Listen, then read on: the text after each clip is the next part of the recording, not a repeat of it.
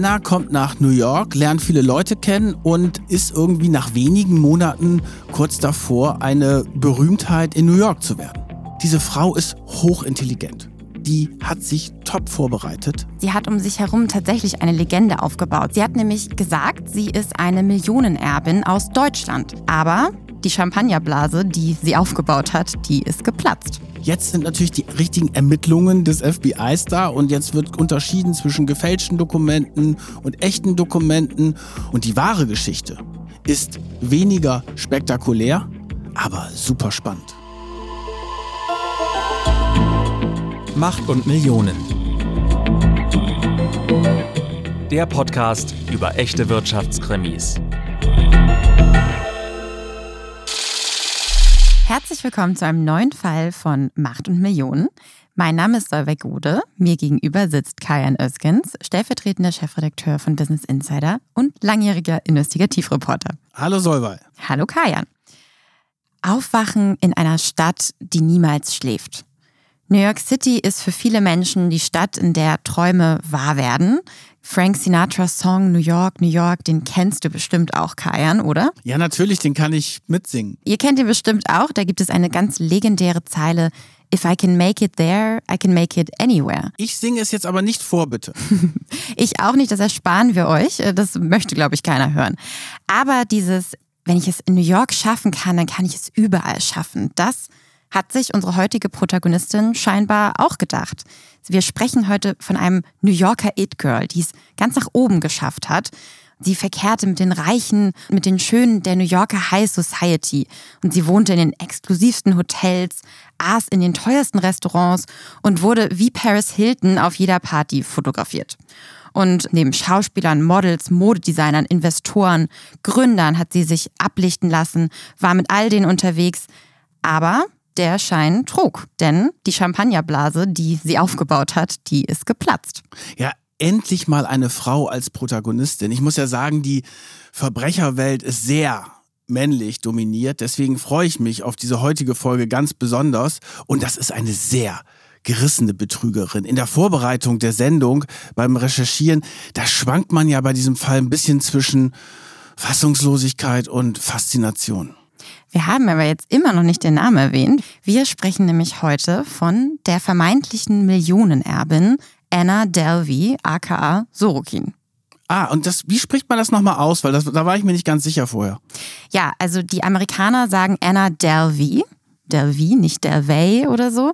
Und ja, Sorokin, ich bin jetzt auch keine russische Expertin, ich würde es jetzt auf Deutsch so aussprechen. Also wir sprechen von der ja, faszinierenden Anna und da stellt sich für mich ja die Frage, die ist ja so ungefähr so alt wie du und du hast es ja gerade so angerissen, ist in diese New Yorker Schickeria rein und hat da dieses Leben geführt auf der Überholspur. Und ist das denn so ein Traum auch von jungen Frauen? Hast du auch davon geträumt, reich und berühmt dazu zu gehören? Für mich persönlich gar nicht. Ich wollte irgendwie nie berühmt werden. Ich habe schon irgendwie früh gemerkt, dann hat man ja gar keine Privatsphäre. Man hat natürlich als junges Mädchen auch diese Klatschmagazine gelesen, ne, wo die ganzen Stars abgebildet wurden.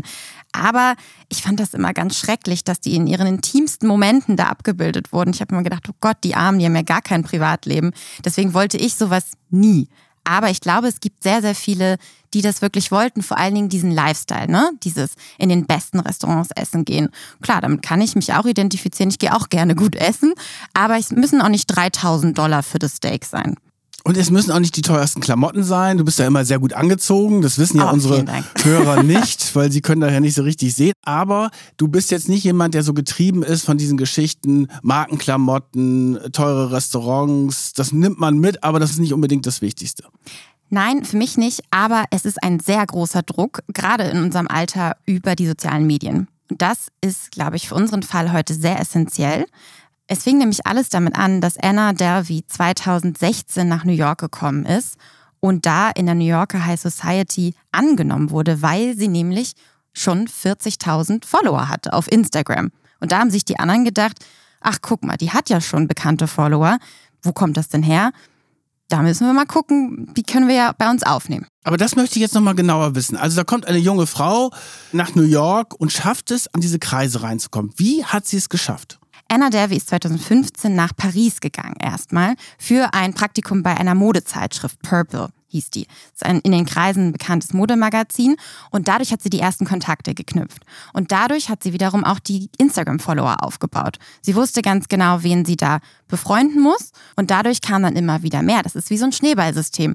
Wenn dann einige Leute sehen, dass der und die Person die folgt, dann folgen die anderen dir auch. Und dann entwickelt sich das automatisch. Das heißt, ich könnte auch möglicherweise tausende von Instagram-Followern aufbauen, aber ich bin in der falschen Branche, ne, oder? Ach, ich glaube, mittlerweile könnte das auch funktionieren. Es gibt genug Wirtschaftsinteressierte auf Instagram, glaube ich. Also sie ist quasi über diese Fashion-Karte da reingekommen. Und New York ist ja quasi die Hauptstadt mit der Fashion. Und so ist sie in die Szene reingekommen. Und dann geht es ja darum, diese Frau ist hochintelligent die hat sich top vorbereitet. Ja, sie hat um sich herum tatsächlich eine Legende aufgebaut. Sie hat nämlich gesagt, sie ist eine Millionenerbin aus Deutschland. Sie hätte einen Trust Fund, wie man das in den USA nennt, also ja, ein Konto quasi, wo sie erst später rankommt, wenn sie älter ist, von ihren Eltern geerbt bekommen, mit 60 Millionen Euro drauf. Das ist ja schon mal was, aber sie hat, glaube ich, keine Geschichten erzählt, was die Eltern genau machen. Es ist alles so ein bisschen im Unklaren geblieben und das hat sie auch so, so unnahbar gemacht. Und plötzlich tauchte eine Millionenerbin auf, die aber auch nicht viel davon erzählt. Und wie kommt man dann auf diese Partys und in diese Szene genau rein, Solveig?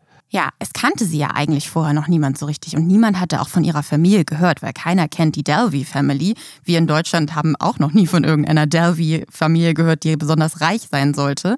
Das wäre dann vermutlich aufgeflogen, wenn irgendwer aus Deutschland gekommen wäre in ihrem Kreis. Aber so über dieses Praktikum bei Purple hat sie die richtigen Leute schon mal kennengelernt und die war natürlich auch in New York und darüber hat sie dann wiederum die anderen Leute kennengelernt. Und dann, wenn du dann auf den Partys bist und wenn du dann Selfies von dir machst, wenn du die auf Instagram veröffentlichst, wenn du dann mit reichen, mächtigen Leuten zusammen auf einer Party bist, wenn du selber angibst, dass du eine reiche Millionenerbin bist, dann entsteht natürlich so eine Aura um dich herum. Und dann dachten sie alle, okay, die ist reich, die gehört dazu, die ist kunstinteressiert, so ein kunstbeflissenes It-Girl quasi. Und dann kommt man dann plötzlich offenbar in diese Kreise rein. Genau, und man muss ja auch sagen, sie wusste auch, wie man sich anzieht. Vielleicht beschreiben wir einmal kurz, wie sie aussieht. Ich habe hier ein Foto von ihr äh, vor mir liegen aus ihren, sag ich mal, besten It-Girl-Zeiten. Ja, da hat sie so eine Lederjacke an, hat den Kopf leicht schief gelegt. Sie hat lange, damals glaube ich, rote Haare. Später hat sie sie dann gefärbt zu so einem dunkelbraun, aber sie hat ein sehr kindliches Gesicht. Ich finde, sie sieht fast ein bisschen, sie hat so ein bisschen so ein Babygesicht und sehr große Augen, dünne Lippen, reißt die Augen sehr auf, guckt sehr überrascht, aber sie weiß auch, wie man posen muss. Und das gehört ja natürlich auch dazu. Sie weiß, wie sie sich anziehen muss. Später hat mal jemand gesagt, sie hat gleich gesehen, die Klamotten, die sie hat, die waren von Celine einer sehr teuren Marke.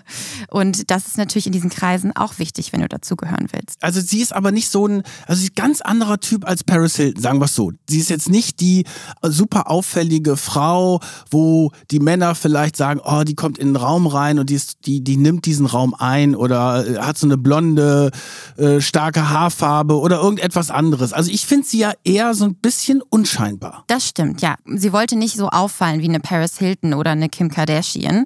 Sie ist eher unscheinbar gewesen, aber das war ja genau das, was sie richtig gemacht hat, weil sie dadurch sich eingefügt hat in dieses Muster der Superreichen, die ja eigentlich auch nicht zu sehr auffallen wollen. Ja, das ist auch interessant. Vielleicht hat sie natürlich auch etwas Geheimnisvolles. Und wenn sie dann auch nicht so viel über ihr Leben erzählt oder über ihre Geschichte und wo das Geld wirklich herkommt, dann entsteht so ein Geheimnis um sie herum. Und dann, das haben ja auch einige später gesagt, dass sie gedacht haben, ja, die wirkte so unnahbar und das hat sie halt auch so fasziniert an dieser Frau. Und dann hatte sie doch immer diese auffällige Brille auf. Genau, das war diese eine Celine-Brille, von der ich erzählt habe. Das ist ein sehr eckiges, schwarzes Modell gewesen, das man anscheinend in diesen Kreisen sofort als dieses Modell identifizieren konnte. Und ich glaube, das war aber auch so ein bisschen ihre Verkleidung. Wo wohnt sie eigentlich? Das ist auch wieder sehr spannend. Sie wohnt nicht in einem Luxus-Apartment, weil das finden wir später heraus. Sie wohnt im Hotel einen ganzen Monat lang erstmal. Ja, aber nicht in irgendeinem Hotel. Sondern in einem Luxushotel, das Eleven Howard. Das wurde gerade neu gegründet und zwar von einem Investor und Star-Designer. Und da steigt sie erstmal ab. Super angesagtes Hotel in Soho Also das ist ja auch ganz wichtig zu dieser ganzen Geschichte drumherum. Du musst immer die besten, angesagtesten, trendigsten Klamotten anziehen. Du musst in den angesagten Restaurants sein und du musst auch in einem hippen Hotel sein. Und da ist sie dann auch reingekommen. Am Anfang äh, erzählt man sich, dass sie Taxiladungen voll mit Klamotten hatte, mit den Taschen von den angesagten Labels. Die sind dann auf ihr Zimmer gebracht worden und da hat sie dann eine riesen Speed, hat sie dort gebucht. Es war aber nicht die teuerste Suite. Es war eine der mittleren Suiten, also so mittelpreisig. Ist klar, dieses Hotel ist immer noch wahnsinnig teuer, aber eine der mittelpreisigen Suites. Und das wird für später vielleicht auch nochmal relevant. Was sie auch richtig gemacht hat, ist, sie hat sich gleich am Anfang mit einer Rezeptionistin befreundet, die immer da war. Und sie hat ihr gleich am ersten Tag eine 100-Dollar-Note auf den Tisch gelegt. Einfach nur so zum Hallo sagen. Und das hat sie jedes Mal gemacht, wenn sie an ihr vorbeigegangen ist, wenn sie irgendwas wollte. Und dadurch hat sie natürlich wahnsinnig gute Beziehungen aufgebaut. Und die Rezeptionistin, die später eine ihrer guten Freundinnen wurde. Wenn man überhaupt von Freundinnen sprechen kann? Ja, sie hat sich als ihre Freundin bezeichnet. Ne? Und die hat aber dann natürlich gedacht, die hat Geld. Wer einfach mal so vorbeigeht, einen 100-Dollar-Schein dahinlegt, die hat Kohle. Wir müssen nur aufpassen, dass wir jetzt nicht alle Tricks zu sehr verraten, weil dann kommen unsere äh, Hörer noch auf die Idee, weil wir das so anschaulich berichten, dass sie morgen nach New York fliegen und genau das gleiche machen wie Anna Delvey. Nein, also sie kommt in dieses Hotel rein und mit dem Personal gut stellen. Das ist sozusagen Lektion eins und jemanden auf deine Seite bekommen und dann natürlich auch, wenn du 100 Dollar Scheine jemandem gibst, dann denken die da, wow, diese Frau, die da reinkommt in den teuren Designerklamotten, gibt ein Trinkgeld von 100 Dollar, okay, die ist richtig reich. Es gab ja aber auch einen gewissen Grund, warum sie überhaupt nach New York gekommen ist. Sie wollte jetzt nicht nur It Girl sein. Obwohl das ja auch tagesfüllend ist, It Girl zu sein.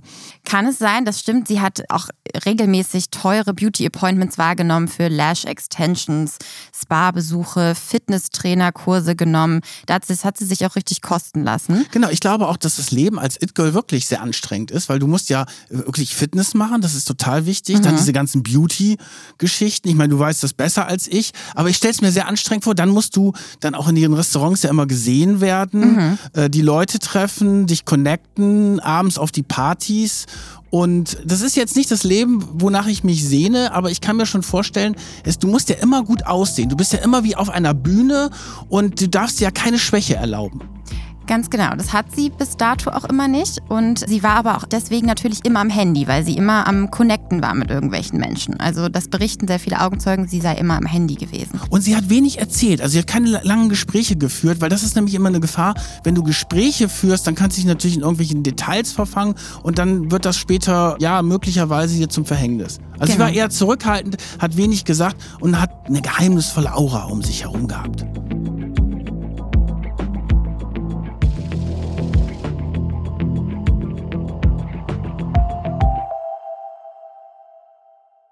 Sie hatte aber eben auch ein höheres Ziel quasi. Sie wollte eine Kunststiftung gründen. Sie hat es genannt einen multidisziplinären Event Space und Art Space. Sie wollte da Künstler reinholen wie Jeff Koons zum Beispiel, der ja super bekannt ist und hat halt solche Namen dann auch immer fallen lassen und hat sich dafür keine geringere Location als die Park Avenue ausgesucht, eine der teuersten äh, Straßen in New York City. Genau, da sollte dann diese Ausstellungsfläche sein mit den Kunstwerken, ein Restaurant, angeblich auch eine deutsche Bäckerei, weil sie aus Deutschland kommt. Genau. Und eine Dachterrasse mit einem wahnsinnig tollen Blick auf den Central Park. Und das ist natürlich eine faszinierende Geschichte, die sie dann erzählt. Also sie kommt an, wird akzeptiert quasi von der Society und hat dann aber auch eine gute Story zu erzählen und hat an dieser Story ja wirklich gefeilt erzählt. Also dieses Kunstzentrum ist dann ja auch als Präsentation, als Hochglanzpräsentation vorbereitet worden. Sie hat sich da extra sogar auch noch Hilfe von einem Art Director geholt und das alles aufbereiten lassen, ist da wirklich sehr professionell rangegangen,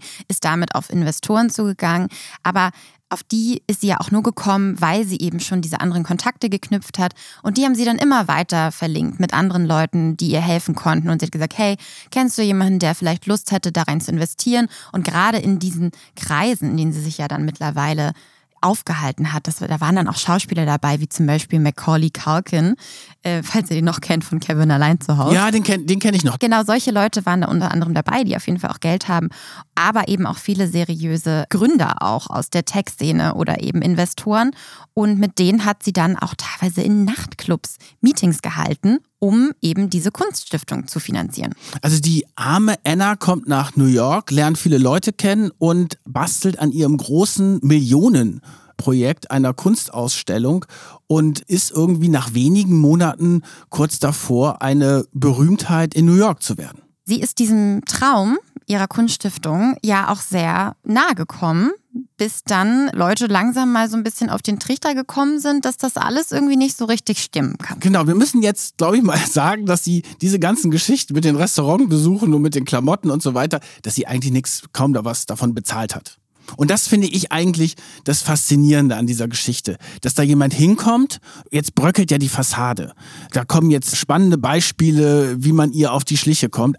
Aber es liegt vor allen Dingen daran, sie ist eine notorische Lügnerin offenbar. Sie hat aber ein unglaubliches Geschick darin, sich immer wieder von Leuten Geld zu leihen, weil die denken ja, das ist ja die reiche Anna, die hat jetzt mal gerade, da funktioniert jetzt ja gerade nicht der, eine der vielen Kreditkarten oder dann hat sie jemandem gesagt, ja, ich probiere mal gerade die App von einem Hightech-Entwickler aus dem Silicon Valley aus. Das ist eine super neue Fintech-App und oh nee, die funktioniert ja gar nicht. Kannst du mir gerade das Restaurant bezahlen oder die Klamotten, die werden, wurden dann ja auch geliefert ins Hotel, da hat sie dann auch nichts dafür bezahlt. Und das ist natürlich etwas, wo man jetzt langsam ihr auf die Schliche kommt. An der Stelle würde ich gerne mit dir ein kleines Gedankenexperiment machen. Jetzt stell dir mal Oh. vor, Oh, da bin ich jetzt aber gespannt. jetzt, das habe ich dir auch vorher nicht gesagt. Ja, das ist, jetzt eine. Riesen, das ist jetzt eine Riesenüberraschung. Wir skripten ja übrigens, wir skripten ja übrigens relativ wenig für unsere Folgen, weil wir werden immer wieder gefragt, Ja. ist das alles abgesprochen und so. Nein, das machen wir nicht. Wir machen sehr viel spontan. Ich bin jetzt sehr gespannt auf dieses spontane Experiment. Es ist eigentlich nur eine Frage. Ja. Und zwar, ich würde einfach nur gerne wissen, wie du dich in dieser Situation verhalten hättest. Also stell dir vor, du hast einen reichen Freund, mit dem du vielleicht auch schon länger befreundet bist und ihr geht zusammen in Restaurants, er hat dich schon öfters mal eingeladen und vielleicht auch irgendwie, ah, ich weiß nicht, auf ein teures Fußballspiel. Jetzt seid ihr wieder mal in einem teuren Restaurant und seine Kreditkarte funktioniert aber nicht. Die Rechnung kommt und er sagt, oh sorry, ich weiß auch nicht, was da los ist. Da muss ich mal meine Anwälte oder was auch immer anrufen oder meine Bank. Und ja, die Rechnung, sagen wir, keine Ahnung, 1000 Euro. Ich weiß nicht, was so ein teures Restaurant dann kostet in solchem Fall. Was würdest du machen? Einmal kommt er mit der Geschichte durch. Ja. Ein einziges Mal. Und danach nie wieder. Nie wieder. Ich glaube, ich würde es auch machen, weil in so einer Situation, gerade wenn man oft eingeladen wurde oder ja, man denkt ja auch, die Person hat dann ja auch das Geld, würde ich es wahrscheinlich auch machen. Aber sobald ich dann nicht danach das Geld zurückbekomme, weil wir reden ja von dem Fall, dass ich jetzt in diesem Falle weniger Geld verdiene und also deutlich weniger, würde ich es äh, halt auch zurückbrauchen wahrscheinlich. Ja, aber sie war sehr kreativ. Also sie hat sich immer wieder neue Sachen überlegt. Da wurde zum Beispiel eine fiktive Angestellte namens Bettina Wagner erfunden. Und dann hat sie gesagt, ja, das ist meine Angestellte Bettina Wagner. Die hat gerade eine Mail geschickt an meinen äh, Vater und der ist aber momentan sauer auf mich und deswegen komme ich nicht an die Millionen ran. Und äh, solche Geschichten hat sie sich immer wieder überlegt und hat es aber durch ihre Art auch geschafft, dass die Leute gesagt haben, okay, dann, dann helfe ich ihr mal aus bei der Sache. Ne? Und dann natürlich auch mit den wechselnden Leuten. Ne? Also das war, glaube ich, auch ein ganz wichtiger Punkt, dass du natürlich immer mal den mal angepumpt hast oder den. Und das ist ja kein Anpumpen in dem Sinne. Das war ja so, das haben ja auch später viele gesagt, das war eine nach außen hin reiche Millionenerbin, der Geld ja auch nicht so wichtig war. Und da hat man gedacht, ach, die Anna, die ist doch ganz nett, die hat ja sowieso so viel Geld, die kümmert sich jetzt mal nicht über die Überweisung. Und es ist doch klar, dass die bei den Kreditkarten mal durcheinander kommt. So hieß tatsächlich auch der Titel eines großen New Yorker Porträts über sie. Maybe she had so much money, she just lost track of it. Vielleicht hatte sie einfach so viel Geld, dass sie halt einfach, ja, irgendwie so die Spuren des Geldes irgendwie so ein bisschen vergessen hat. Genau, und dann hat sie sich auch benommen wie eine Reiche. Also irgendeiner hat dann auch mal gesagt, sie hätte sich so schlecht benommen, da musste man einfach äh, davon ausgehen, dass sie reich ist, weil sie ist natürlich arrogant aufgetreten, hat Personal schlecht behandelt. Also die, die einen haben mal 100 Euro Trinkgeld gekriegt, aber die anderen wurden dann von oben herab äh, schlecht behandelt. Also die hatte wirklich auch diese schlechten Manieren. Und natürlich ist da die große Frage, ist das eine Rolle gewesen, die sie von Anfang an gespielt hat oder hat sie da improvisiert? Ich weiß, das ist wahrscheinlich auch schwierig rauszubekommen. Auf jeden Fall hat sie diese Rolle der reichen Millionenerbin mit all diesen Marotten perfekt gespielt.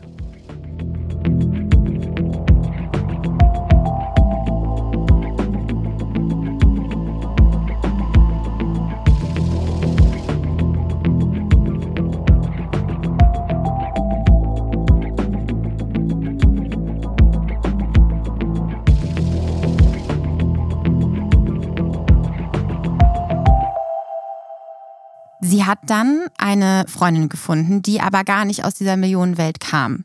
Rachel Deloach Williams heißt diese Frau. Das war eine Vanity Fair Fotoredakteurin. Und für diejenigen, die es nicht wissen, so eine Fotoredakteurin verdient jetzt auch nicht wahnsinnig viel. Also auf jeden Fall unter 60.000 US-Dollar im Jahr. Und das ist auch für New York jetzt auch nicht viel Geld. So. Und die haben sich irgendwie angefreundet über Bekannte. Und Rachel hat eben auch gesehen, die hat 40.000 Instagram-Follower, ist ja interessant. Für sie und ihren Beruf war das natürlich spannend. Und Rachel lernt sie in einer Phase kennen, in der sie sich gerade von ihrem Ex-Freund getrennt hat. Das heißt, sie ist eh gerade schon empfänglich für neue Freunde und neue Erlebnisse. Und Anna war halt diese Person, die so einfach auch zugänglich war. Und die hat gesagt, hey, komm, wir gehen jetzt zusammen Sport machen. Wir ähm, hängen zusammen ab und komm, ich kümmere mich so ein bisschen um dich, weil sie auch gerade traurig war und sie abgelenkt hat. Und dann sind sie zusammen ab und an auf Partys gegangen, haben aber auch tatsächlich einfach viel Zeit zusammen in Annas Hotelzimmer, in diesem Eleven Howard verbracht. Genau, das fand ich auch interessant. Sie hat eigentlich die intensivste Zeit mit der Rachel verbracht, die ja gar nicht zu den Reichen und Schönen eigentlich äh, so zählt und jetzt nicht über das Riesenvermögen verfügt. Im Gegenteil, die ja durch Anna eigentlich in diese Glitzerwelt eintauchen konnte und mit der hat sie dann auch einfach so auf dem Hotelzimmer abgehangen. Und da haben sie dann halt Essen bestellt, immer auf Annas Hotelzimmerrechnung. Das wurde dann ja auch nie bar bezahlt. Und ja, da hat Anna sie eben dann auch immer wieder eingeladen und so. Ab und an haben sie mal eben einen Personal Trainer bestellt, den Anna aber auch bezahlt hat. Und Rachel sagt selbst, sie seien nicht so häufig feiern gegangen. So. Aber einmal wollte Anna das dann doch mal richtig krachen lassen und wollte nach Marokko fliegen, nach Ja. Marrakesch. Ja, das ist ja eine Wahnsinnsgeschichte, dieser, dieser Marrakesch-Flug, der ja einerseits sehr faszinierend war, aber andererseits ja auch ihr dann am Ende zum Verhängnis geworden ist. Ja, aber vielleicht erzählen wir erstmal noch mal so ein bisschen kurz, wie das überhaupt dazu kam. Und zwar ist es ja so, weil Anna keine amerikanische Staatsbürgerin war, sondern ihren Aussagen ja nach Deutsche, musste sie immer wieder ausreisen, alle drei Monate. Dann bist du nämlich nur auf einem Touristenvisum immer da. Das heißt, du musst alle drei Monate ausreisen. Und dann hat sie gesagt, ach komm, bevor ich jetzt irgendwie nach Deutschland fliege, wo es kalt ist, lass uns doch einfach nach Marokko fliegen. Ich habe Lust, ich lade euch alle ein. Hier ist eins der besten Hotels weltweit, das La Mamounia. 7000 Euro kostete eine Hotelübernachtung in diesem Luxushotel in Marrakesch. Da hast du dann auch deinen eigenen Butler dabei, wer es braucht. Und da haben die es natürlich richtig krachen lassen. Und alles eben im Vorfeld hat sie gesagt auf ihre Rechnung. Bezahlt hat sie ja am Ende überhaupt nichts. Das ist ja das, das Interessante. Also das Hotel hat natürlich irgendwann gesagt, ja, wir brauchen mal eine Kreditkarte. Und Anna hat immer gesagt, nee, äh, ein bisschen später komme ich mit der Kreditkarte und so weiter und hat immer irgendwelche Ausflüchte gehabt. Und irgendwann war es im Hotel dann zu bunt. Und dann standen drei breitschultrige Menschen vor diesem Zimmer oder vor dieser Suite von Anna und Rachel und haben gesagt, so, jetzt Kreditkarte her, sonst fliegt ihr hier sofort raus. Und Rachel hat über diese Erfahrung ein Buch geschrieben. Und daraus haben wir jetzt einen Ausschnitt vorlesen lassen, in dem sie gerade erzählt, wie das war, als diese Männer vor ihrer Tür standen.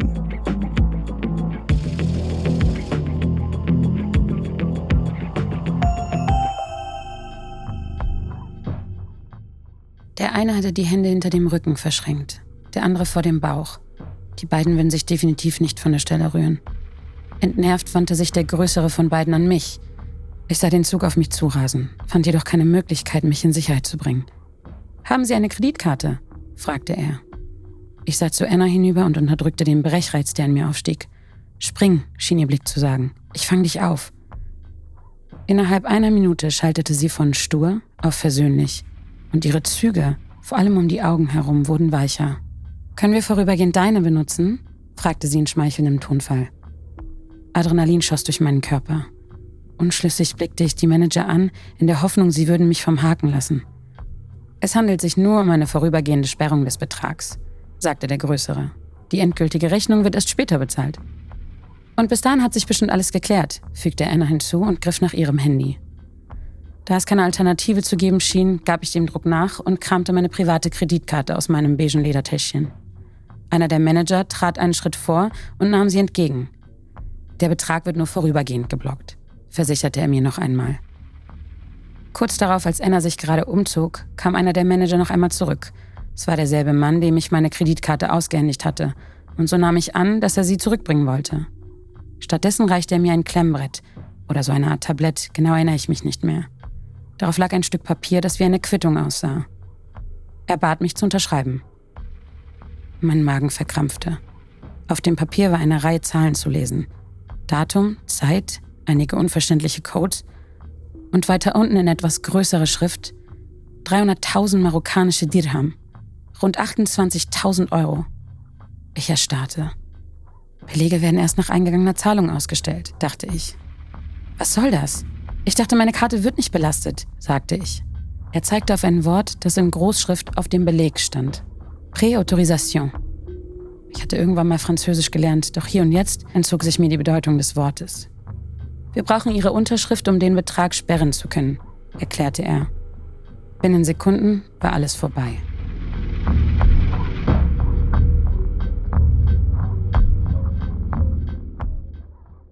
Ja, ein Wahnsinn. Da hat die Rachel hatte zu dem Zeitpunkt ungefähr 400 Dollar auf ihrem Konto.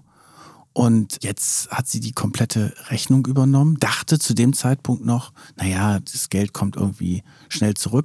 Dann sind sie zurückgeflogen nach New York und in den nächsten Tagen hat Rachel natürlich immer wieder bei Anna nachgefragt, was ist jetzt mit dem Geld, wann kommt die Überweisung? Und Anna hat immer gesagt, ja, alles halb so wild, ich krieg das schon hin und gibt wieder eine kleine Verzögerung. Also diese Kunst, die sie offenbar beherrschte, die Leute hinzuhalten. Aber Rachel ging es in diesen Tagen richtig schlecht. Die konnte nachts nicht schlafen. Die hat immer gedacht, oh Gott, meine ganze Existenz ist auf dem Spiel, weil es hier wirklich um einen fünfstelligen Betrag ging, den sie plötzlich als Schuldenstand hatte.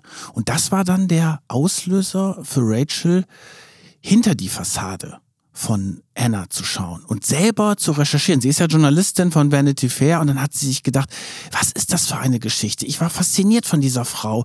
Dann fühle ich mich jetzt reingelegt von dieser Frau. Was steckt dahinter? Wer ist diese Frau eigentlich? Und dann begannen ihre Recherchen. Und Rachel hat dann eben alle Dokumente aus Marrakesch, äh, tatsächlich auch Annas Pass und Annas EC-Karte kopiert damals, weil sie das eben brauchte, auch für den Urlaub. Und hat alles zusammengesammelt in einem schwarzen Ordner, wie sie ihn nennt. Und davon erzählt sie auch nochmal in dem Buch. Davon haben wir auch nochmal eine Passage einsprechen lassen. Je näher ich der Wahrheit über Anna kam, umso unwahrscheinlicher wurde es, Erleichterung zu finden. Die Polizei interessierte sich nicht für meinen schwarzen Ordner. Mir fehlten immer noch 62.109 Dollar und 29 Cent. Und American Express rief ständig bei mir an und in mir stieg ein verstörender Verdacht auf. Hatte Anna mich vorsätzlich hintergangen?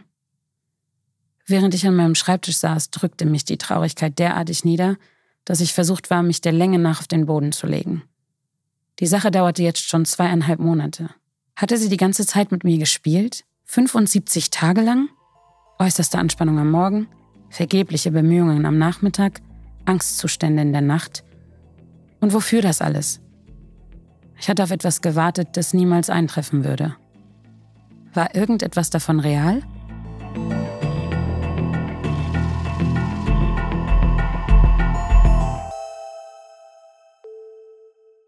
Wahnsinn, 62.000 Dollar weg und dann in so einer Situation. Aber das Interessante ist wirklich, dass sie jetzt diese Nachforschung angestellt hat. Und sie hat jetzt Leute getroffen aus dem Umfeld von Anna, wo sie wusste, dass die auch mit ihr zu tun hatten. Und dann ist sie darauf gestoßen, dass alle diese Leute auch in der Situation war natürlich nicht bei nicht mit dieser Riesensumme, aber auch irgendwie immer Geld Anna gegeben haben und dass Anna dort auch immer wieder verschiedene Geschichten erzählt hat, warum es nicht klappt mit dem Geld zurückgeben. Also da ist sie auf diesen roten Faden quasi gestoßen und dann ist sie auch darüber gestolpert, dass es so unterschiedliche Aussagen von Anna gab über die Herkunft des Geldes. Also was ist das eigentlich für eine reiche Familie? Machen die in Öl oder machen die in Solar? Das waren so die beiden Branchen, die dann immer wieder genannt worden ist. Also sie sprach mit mehreren Leuten, die sehr negative Erfahrungen gemacht haben mit Anna und einige haben auch das Geld wiederbekommen von Anna, aber das waren nur die, die mit der Polizei gedroht haben. Zum Beispiel ist auch früher einmal aufgefallen, ein Freund hat das erzählt, der wurde dann von einem Restaurant kontaktiert, wo Anna ihren 25. Geburtstag gefeiert hatte. Sie hatte dann eine riesen Party geschmissen, auch wieder in einem sehr teuren Restaurant und hat einfach nicht bezahlt am Ende und ist einfach gegangen eine Party geschmissen und hat gar nichts bezahlt. Und dann hat das Restaurant am Ende den Freund über Instagram kontaktiert. Also die Nerven musst du erstmal haben und diese Chutzpe auch. Und das hatte sie halt, da war sie wirklich eiskalt, das muss man wirklich sagen. Und dann ging es ja auch zum Beispiel darum, wie lief das im Hotel ab. Ne, wir haben ja von dem Hotel gesprochen, sie ist da reingegangen, da hatte sie auch keine Kreditkarte hinterlegt bei diesem Luxushotel in Soho. Und die haben natürlich dann auch immer wieder gefragt, was ist denn jetzt? Da hatte sie ja aber diese Rezeptionistin, die hatte sie ja mit diesem teuren Trinkgeld ein bisschen geködert. Die konnte ihr dann immer wieder mal Luft verschaffen, weil der Hotelmanager nachgefragt hat und hat die Rezeptionistin gemacht, Mensch, das ist doch eine ganz tolle Frau, das ist eine Millionenerbin, die hat halt ein bisschen Probleme jetzt mit dem Geld und dann kam das immer wieder hin. Aber irgendwann hat das Hotel, dieses Eleven Howard, auch gesagt, nein, jetzt ist vorbei. Und dann ist sie da rausgeflogen, dann haben die die PIN geändert, das Zimmer geräumt, ja, und dann ist sie in das nächste Luxushotel. Und das ist so dieser, dieser Kreislauf, der da immer wieder stattgefunden hat. Aber das Interessante war wirklich, dass die Rachel quasi wie eine Privatdetektivin dieser Wahrheit um die Anna immer näher gekommen ist, weil sie so die Puzzleteile äh, zusammengefügt hat. Und da war ihr klar, da stimmt ganz vieles an dieser Geschichte von der Anna nicht. Anna kommt dann auch wirklich das erste Mal mit der Polizei in Kontakt, als sie am 26. Juli 2016 wieder einmal ein fancy Restaurant betritt, das Hotel Park Meridian. Da isst sie einen Obstsalat und ein Smoked Salmon Sandwich. Es ist nur eine Rechnung für irgendwie 200 Dollar, also für sie gar nicht so teuer. Aber diesmal hat sie niemanden, der das für sie bezahlt. Normalerweise hat sie immer irgendwelche Freundinnen dazu geholt und dann so getan, ach sorry, meine Karte geht gerade nicht oder ach, meine Eltern haben gerade wieder irgendwie nicht überwiesen. Also irgendeine Ausrede hatte sie immer und diesmal hatte sie eine Freundin eingeladen, die kam aber nicht. Und dann ist sie da stundenlang sitzen geblieben, in der Hoffnung, dass noch irgendwer kommt und sie da rausholt. Hat aber nicht geklappt. Und das Restaurant hat dann erstmals direkt die Polizei gerufen. Das haben halt anscheinend auch viele nicht gemacht oder sie ist immer wieder ja, entkommen. Aber da wurde sie dann tatsächlich vor Ort festgenommen. Oh, das ist ja eine ganz neue Dimension gewesen. Aber es hat ihr offenbar überhaupt keine Angst gemacht. Ne?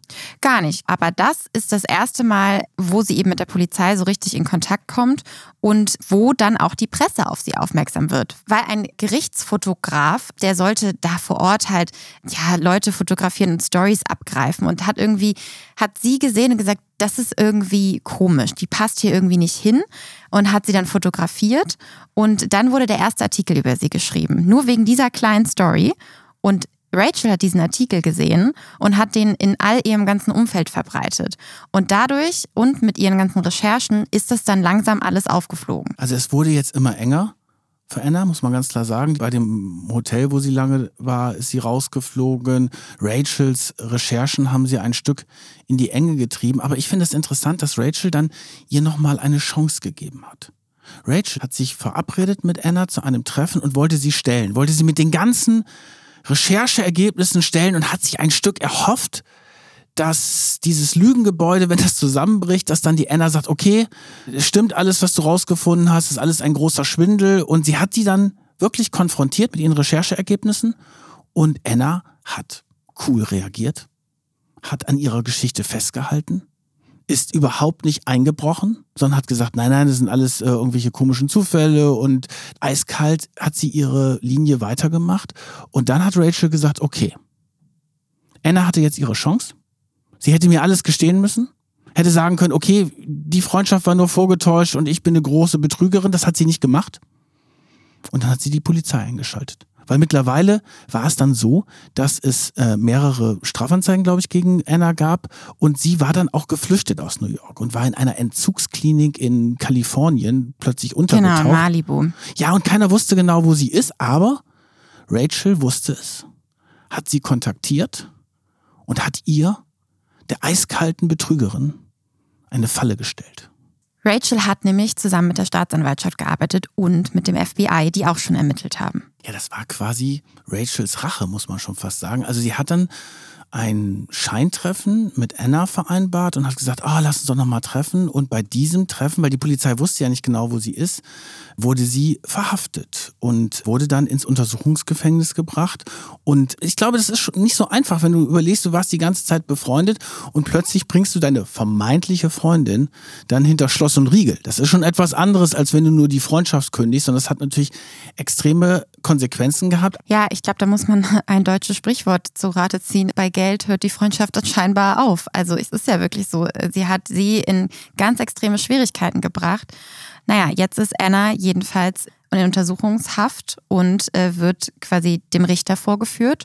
Und jetzt finden wir heraus, dass Anna Delvey gar nicht Anna Delvey ist, sondern Anna heißt Anna Sorokin. Ja, jetzt bricht alles, die ganze Fassade bricht jetzt zusammen, weil Jetzt ist natürlich, sind natürlich die richtigen Ermittlungen der Profis quasi des FBIs da und dann kommen natürlich die richtigen Pässe raus und jetzt wird unterschieden zwischen gefälschten Dokumenten und echten Dokumenten und die Geschichte der Millionenerbin, die aus reichem Hause stammt, die ist jetzt quasi vom Tisch. Und die wahre Geschichte von Anna Sorokin ist weniger spektakulär, aber super spannend. Anna ist in Russland aufgewachsen, in einem kleinen Dorf in der Nähe von Moskau und ist dann im Teenageralter mit ihren Eltern nach Deutschland gezogen, nach Eschweiler bei Köln. Ihr Vater war Lkw-Fahrer und hat mittlerweile eine Firma für Fußbodenheizung. Also sie ist quasi typische Mittelklasse, ist jetzt nicht super reich aufgewachsen. Das Interessante, es gibt Erzählungen aus ihrer Zeit in der äh, Schule in Russland, dass sie schon damals angeblich manipulativ war und Leute gegeneinander ausgespielt hat. Und diese Geschichte geht dann auch in Deutschland weiter. Also man muss wirklich sagen, es ist nicht so richtig viel über ihre Kindheit bekannt, aber gar nicht viel. Mhm. Nee, gar nicht viel, aber das ist eine äh, normale Familie, sagen wir es jetzt mal so. Der, der Vater hat sich dann wirklich die Chance hier in Deutschland genutzt, äh, um sich selbstständig zu machen. Er ist natürlich später auch gefragt worden, äh, was äh, hinter dieser Geschichte steckt und zu seiner Tochter natürlich. Und er hat ja auch ein Unternehmen in Deutschland und wir haben jetzt aber davon abgesehen, ihn damit reinzuziehen oder ihn da auch vorher zu befragen, weil ich finde, dass er spielt da wirklich nur am, am Rande eine Rolle. Auf jeden Fall macht sie in Deutschland auf einem katholischen Gymnasium in Eschweiler.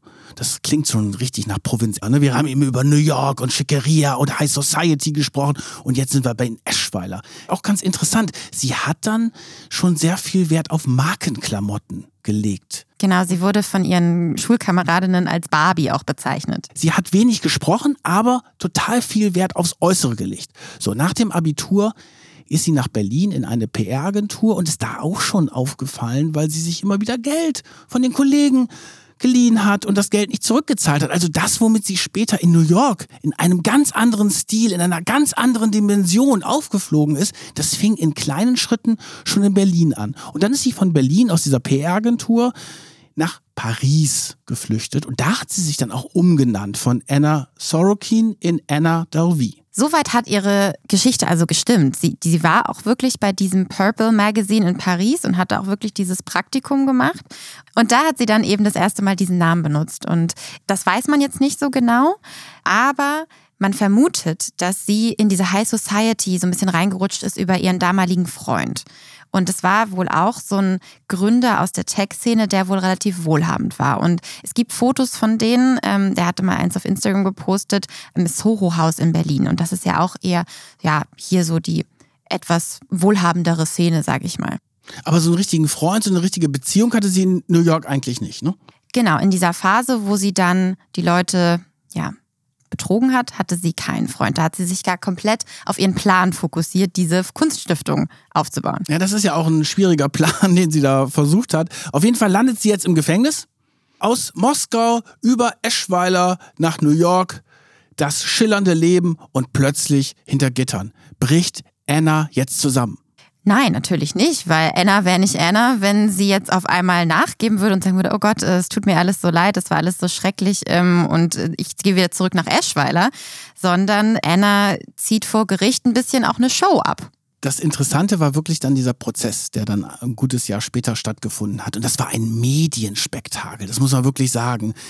Sie ist immer etwas später zu den Gerichtsterminen gekommen, weil sie sich noch richtig stylen musste. Es war jedes Mal ein anderes Outfit und die Medien in Amerika haben dann immer über ihr Outfit berichtet. Sie hat wohl angeblich auch eine eigene Stylistin gehabt und dieser Gerichtssaal wurde zu einer großen Bühne, wie ein Laufsteg quasi. Und irgendwann wurde es der Richterin zu bunt und dann hat sie gesagt, so jetzt ist vorbei. Diese ganzen teuren Klamotten, die werden hier nicht im Gerichtssaal getragen und ich mache mich jetzt hier nicht zum Kasper. Ab morgen Gefängniskleidung. Und dann ist sie in der Tat in Gefängniskleidung am nächsten Tag gekommen, mit zerzauster Frisur. Und das war der Zeitpunkt, wo sie zum ersten und einzigen Mal vor Gericht dann geweint hat.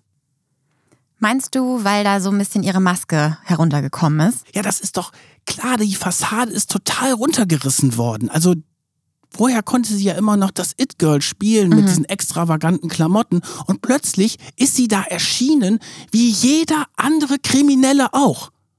Und ich glaube, da ist für sie auch ein Stück von der Welt zusammengebrochen, in der sie die ganze Zeit gelebt hat, wie in dieser Blase. Aber, du hast ja vorhin gesagt, Anna wäre nicht Anna, wenn sie nicht auch wieder an ihrem Comeback gearbeitet hätte. Also sie hat dann auch gesagt, so und eigentlich ist sie ganz gut behandelt worden, hat sie dann später gesagt im äh, Gefängnis, weil sie war ja so eine Art Prominente. Hm. Und sie ist immer aber im Gefängnis, auch schon vor dem Prozess wurde sie offenbar wie eine Prominente behandelt, hat da extra Geschichten gehabt. Die Wärter sind wohl auf sie zugekommen und haben ihr Komplimente gemacht, weil sie so gerissen ist. Also sie hat selber diesen Gefängnisaufenthalt als soziologisches Experiment gesehen, aber dann kam natürlich der Tag, an dem das Urteil gefällt worden ist.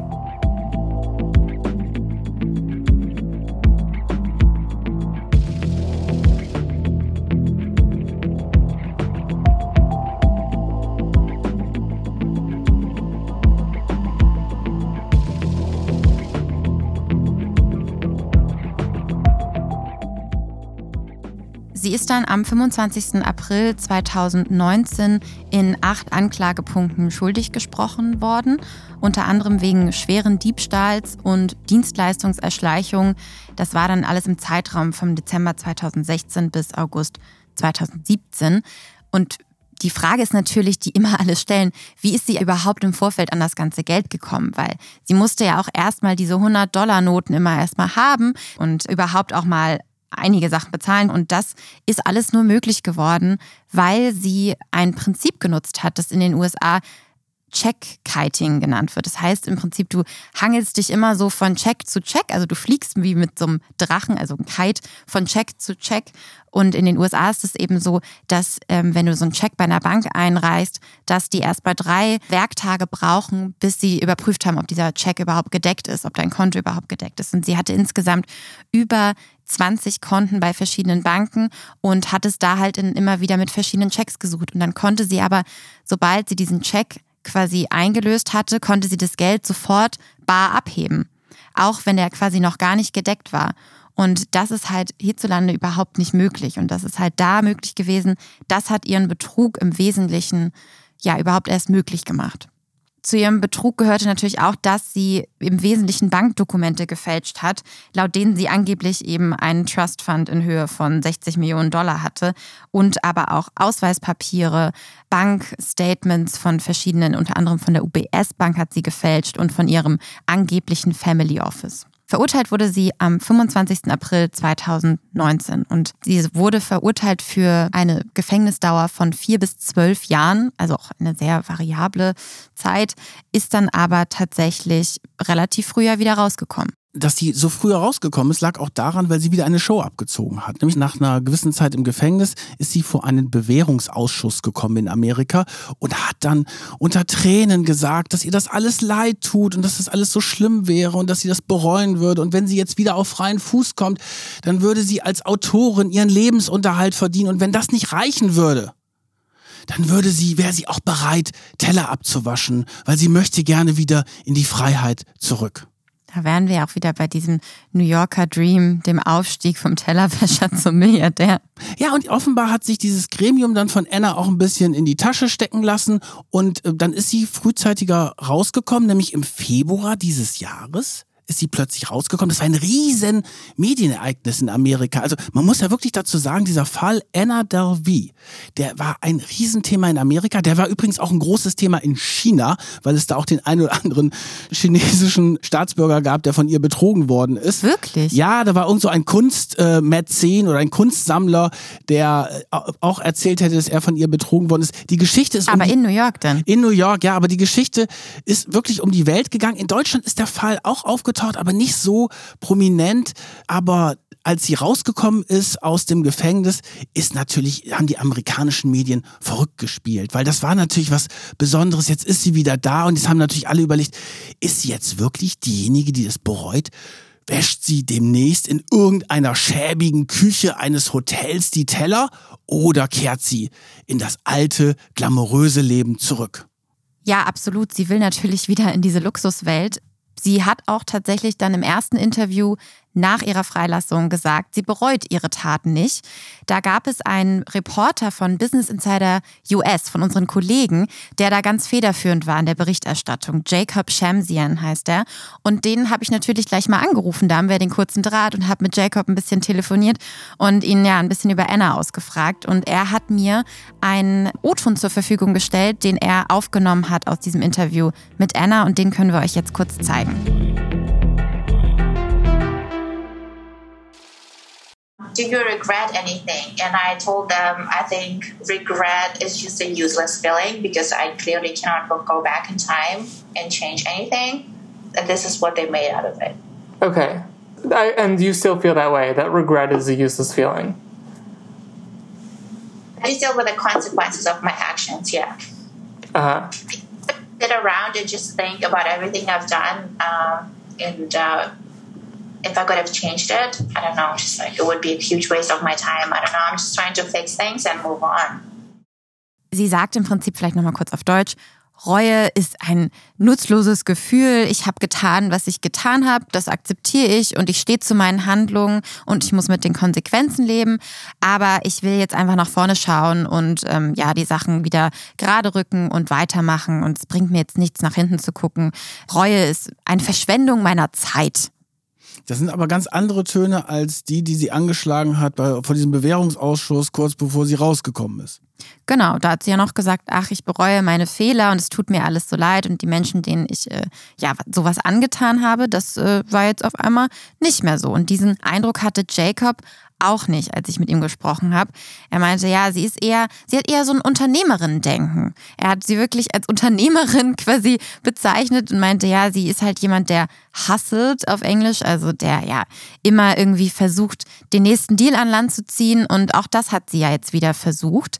Sie hat aus äh, dem Gefängnis heraus einen Deal mit Netflix eingetütet für 320.000 US-Dollar für ihre Lebensgeschichte. Ja, das ist ja der Wahnsinn. Muss man mal vorstellen, da ist dieses Ganze, das ist ja quasi wie eine Investition dann gewesen. Sie hat ja ihr, ihre Lügengeschichte erzählt, das Ganze ist irgendwie groß gelaufen in den Medien und dann ist Netflix und ich glaube, es ist noch ein zweiter Sender, der dahinterher war und auch mit ihren Vertrag gemacht hat, die sind auf sie aufmerksam geworden und haben einen Deal gemacht. Das hängt natürlich damit zusammen, weil wir natürlich schon eine, eine gewisse Faszination für das Verbrechen haben und in diesem Fall natürlich eine Frau ist, eine junge Frau, äh, sehr gerissen, aber sie hat quasi das, sie hat ihre Geschichte, ihren falschen Ruhm, ihre Lügen mittlerweile zu Geld gemacht. Was hat sie denn mit dem Geld jetzt gemacht schon? Sie hat tatsächlich schon viel ihrer Schulden quasi abbezahlt. Also sie hat im Ende Januar 2021 hatte sie schon 223.000 US-Dollar an Entschädigungen und Bußgeldern zurückgezahlt, zusätzlich zu 75.000 Dollar an Anwaltskosten. Und wenn man dann mal rechnet, dann bleibt tatsächlich von diesen 320.000 Dollar von dem Netflix-Deal gar nicht mehr so viel übrig. Aber sie hat ja auch noch andere Projekte in der Pipeline gehabt, unter anderem ein Klamottendeal, den sie auch schon äh, aus dem Gefängnis heraus angeleiert hat mit einer Klamottenmarke. Die wollen dann halt Pullis und sowas mit ihrem Namen und mit ihr kreierten Slogans und sowas drucken. Und dann gibt es noch einen HBO-Deal. HBO ist ein Sender in den USA, ein ganz bekannter, der auch eine Serie über sie machen will. Und insgesamt wird sie, glaube ich, von diesem Betrug schon auch profitieren. Ja, sie steht doch erst am Anfang ihrer Karriere. Da sind ja noch ganz viele Sachen möglich. Und sie hat ja auch kurz nach ihrer Entlassung natürlich dieses alte Luxusleben wieder inszeniert. Sie hat sich dann in einem Hotelzimmer in eine Badewanne gelegt und mit eiskaltem Champagner selber fotografiert und dieses Selfie dann bei Instagram reingestellt und äh, sie hat genau eigentlich da weitergemacht, äh, wo sie vorher aufgehört hatte und das gehört natürlich zur, ja, zu dieser, zu dieser Marke Anna, dass sie natürlich jetzt auch nachlegen muss. Sie liefert immer wieder neue Geschichten aus ihrem Leben mit tollen Fotos. Sie hat einen Fotografen, glaube ich, engagiert, der sie den ganzen Tag begleitet und diese Fotos macht. Sie träumt davon, einen eigenen TV-Sender zu machen. Aber mittlerweile sitzt sie wieder im Gefängnis. Genau, das hat mir Jacob nämlich erzählt, dass sie im April 2021 in Abschiebehaft genommen wurde, weil nämlich ihr Visum ausgelaufen ist. Und es war tatsächlich auch schon absehbar. Das hat damals schon ihr Anwalt bei ihrem eigentlichen Gerichtsprozess schon vorhergesehen.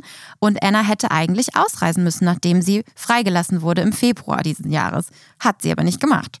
Das heißt, ihr droht jetzt die Rückkehr nach Deutschland. Und dann wäre ja der ganze Traum von diesem New Yorker Unternehmertum, was sie ja gerade aufbaut, natürlich am Boden zerstört. Genau, sie ist jetzt gerade in einem Gefängnis in New Jersey und wartet eben auf eine Entscheidung in diesem Abschiebeprozess. Es wird vermutet, dass sie eben ausgeliefert wird nach Deutschland. Aber sie hat wohl eine Anwältin engagiert, die dagegen vorgehen soll, weil sie wirklich unbedingt an diesem Traum, in New York zu bleiben, festhalten will. Das heißt, sie hat nicht daraus gelernt zu sagen, oh Gott, das ist jetzt alles schief gegangen und ich baue mir jetzt ein ganz normales Leben auf, sondern sie will diesen Traum, den sie durch ihre Lügen aufgebaut hat, jetzt irgendwie weiterbeleben und möchte wahrscheinlich auf keinen Fall zurück nach Eschweiler. Das ist wahrscheinlich für sie das Schlimmste, was ich vorstellen kann, zurück in diese deutsche Provinz, sondern sie will sich da möglicherweise durchsetzen. Und vielleicht baut sie am Ende noch ihr, ihr Kunstmuseum in New York und wird von den Medien dort gefeiert. In diesem Fall halte ich nichts für unwahrscheinlich.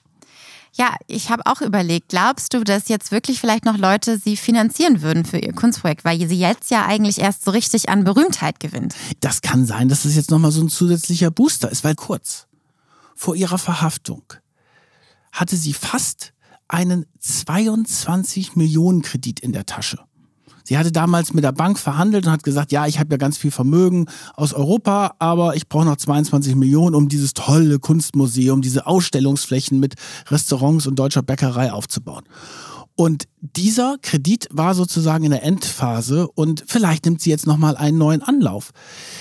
Ich habe das Gefühl bei Anna, dass sie dass ihre Geschichte noch nicht zu Ende erzählt ist und dass sie versucht, wieder zurückzukommen. Die Frage ist ja wirklich, was macht so eine Netflix-Serie mit dir? Dann wird sie ja noch berühmter, dann kann sie Werbeverträge abschließen möglicherweise. Und natürlich ist das moralisch alles höchst verwerflich, dass jemand ohne Arbeit quasi reich und berühmt wird und das Ganze einen kriminellen Hintergrund hat. Das ist natürlich etwas, was moralisch total verwerflich ist, aber in diesem American Dream in dieser ganzen Geschichte dort ist, glaube ich, vieles möglich. Wir haben uns ja auch lange Zeit nicht vorstellen können, dass ein Mensch wie Trump dort Präsident ist. Warum soll genau. Anna dann nicht plötzlich die gefeierte Unternehmerin mit einer sensationellen Kunstausstellung in New York werden? Ich finde das auch nicht unrealistisch, weil die USA ist irgendwie, ja, ein komischer Ort, wo verrückte Träume möglich werden können und eben auch solche wie von Anna Delvey Sorokin. Und es gibt jetzt ja auch wahnsinnig viele Fans, auch nach ihrem Gefängnisaufenthalt. Manche haben sie so ein bisschen als modernen Robin Hood gefeiert, weil sie ja am Anfang erstmal nur die ganzen New Yorker High Society Leute abgezogen hat, die eh schon zu viel Geld haben.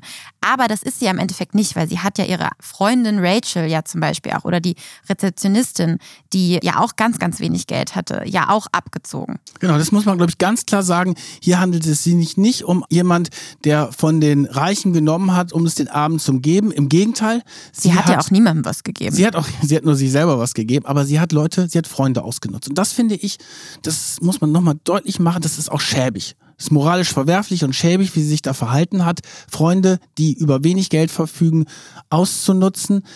Rachel übrigens die ja äh, dieses Buch geschrieben hat und äh, ja da drin auch schildert, wie sie das alles an den Rand des Nervenzusammenbruchs bringt, die hat ja mittlerweile, ist ja mittlerweile auch eine Gewinnerin der ganzen Geschichte. Ja, natürlich. Weil sie hat nämlich dieses Buch für ungefähr 300.000 Dollar verkauft und da hat sie ist natürlich ihren Schuldenstand von 60.000 Dollar schon längst wieder wett und sie ist relativ berühmt geworden durch dieses Buch und diese Geschichte in New York. Also irgendwie so richtige Verlierer, wenn ich mir das jetzt mal überlege. Mhm. Die gibt es doch in diesem Fall eigentlich gar nicht. Es gibt zumindest keine sichtbaren Verlierer. Da habe ich auch einen Podcast drüber gehört, über diesen Fall, dass in der New Yorker Szene vielleicht die Verlierer die ganz, ganz kleinen Leute waren, ebenso wie die Kellner oder die ja, Rezeptionisten oder so vielleicht, die das alles mitgemacht haben am Anfang und vielleicht nicht die Kreditkarte doppelt gecheckt haben oder wie auch immer und dann vielleicht dafür gefeuert wurden. Das ist ja alles was, was wir nicht unbedingt wissen. Zwei Verlierer gibt es, finde ich. Fällt mir gerade ein. Eine, ganz wichtiger Verlierer, ist die Wahrheit. Muss man ja wirklich sagen, wir sind ja Journalisten, damit sind wir ja auch Wahrheitssucher. Wir wollen ja der Wahrheit so nahe wie möglich kommen. Und die Wahrheit ist natürlich bei der ganzen Geschichte völlig runtergefallen bei dieser ganzen Geschichte. Und es ist eine Lügengeschichte und es ist wirklich etwas, was hier ganz klar rausgestellt werden muss. Und dann ist auch diese ganze Upper Class da in New York, finde ich auch der Verlierer, weil sie hat natürlich mit dieser Geschichte auch dieser High Society, dieser Schickeria so den Spiegel vorgehalten und auch dokumentiert, wie oberflächlich diese Welt ist. Dass du mit 40.000 Followern bei Instagram und ein paar gut inszenierten Selfies diese Leute, die ja hochgebildet sind, viel Geld haben, wie äh, am Nasenring durch die Manege führen kannst. Und das ist etwas, wo natürlich vieles klar geworden ist durch diesen Fall Anna Sorokin. Es stimmt eigentlich, sie hat den Leuten wirklich den Spiegel vorgehalten und dieser ja fake und auch ähm, verlogenen Gesellschaft da eigentlich. Genau, und das ist, glaube ich, das Faszinierende bei dieser Geschichte, weil die Schadenssumme, über die wir reden insgesamt, Ja, die war ja niedrig. die war niedrig. Da reden wir über 275.000 Dollar. Ich meine, es gibt Millionen Betrüger, aber in diesem Fall ist sozusagen dieses Vorgehen etwas anderes. Und natürlich haben diese Betrugsfälle auch eine Faszination. Und ich glaube, das ist bei uns so ein bisschen drin. Das fand ich ganz interessant. Ihr Anwalt hat vor Gericht ja nicht die Taten abgestritten, sondern der hat ja diesen New Yorker Dream, diesen American Dream herausgestellt. Wir haben ja vorhin am Anfang über das Lied von Frank Sinatra gesprochen und dass Anna eigentlich nur das sein wollte, äh, was viele sein wollten und dass bei uns allen ein Stück Anna mit drin steckt. Das war natürlich seine Verteidigungsstrategie vor Gericht. Äh, Das war eine juristische Finte, das ist klar. Aber da ist schon ein Fünkchen Wahrheit dran, wenn wir uns diese ganze Instagram-Welt anschauen. Da wird natürlich viel mehr gepostet an Glanz und Glamour, was eigentlich dahinter stecken würde. Ich glaube auch, dass sie nirgendwo das so lange hätte durchziehen können wie in New York, weil es eben die Stadt der Träume ist. Ich glaube, auch in Deutschland ist es nicht möglich, aber wir lassen uns überraschen. Vielleicht finden wir ja so einen spektakulären Betrugsfall nochmal, den wir demnächst in eine unserer Folgen bringen kann. Liebe Hörerinnen und liebe Hörer, vielen Dank fürs Zuhören. Mir hat diese Folge sehr viel Spaß gemacht. Ich hoffe euch auch und ich hoffe dir auch, Kajan. Ja, sie hat mir sehr viel Spaß gemacht. Also das ist wirklich ein toller Fall. Und das nächste Mal haben wir für euch eine ganz besondere Folge. Da haben wir nämlich euch ja nach euren Fragen gefragt, was ihr von uns wissen wolltet und wie wir arbeiten und wie dieser Podcast entsteht. Und das beantworten wir eben in der nächsten Folge. Bis dahin könnt ihr uns auch weiterhin gerne auf Instagram folgen. Wir freuen uns über weiteren Input, Feedback, Fragen und wir werden natürlich auch weiterhin immer Bilder von dem Podcast posten. Falls ihr mal eher sehen wollt, wie die Anna Delvey denn im Gefängnis aussah und vorher, das werdet ihr dann auf unserem Instagram-Kanal sehen. Bis dahin vielen Dank fürs Zuhören und ich freue mich aufs nächste Mal. Tschüss.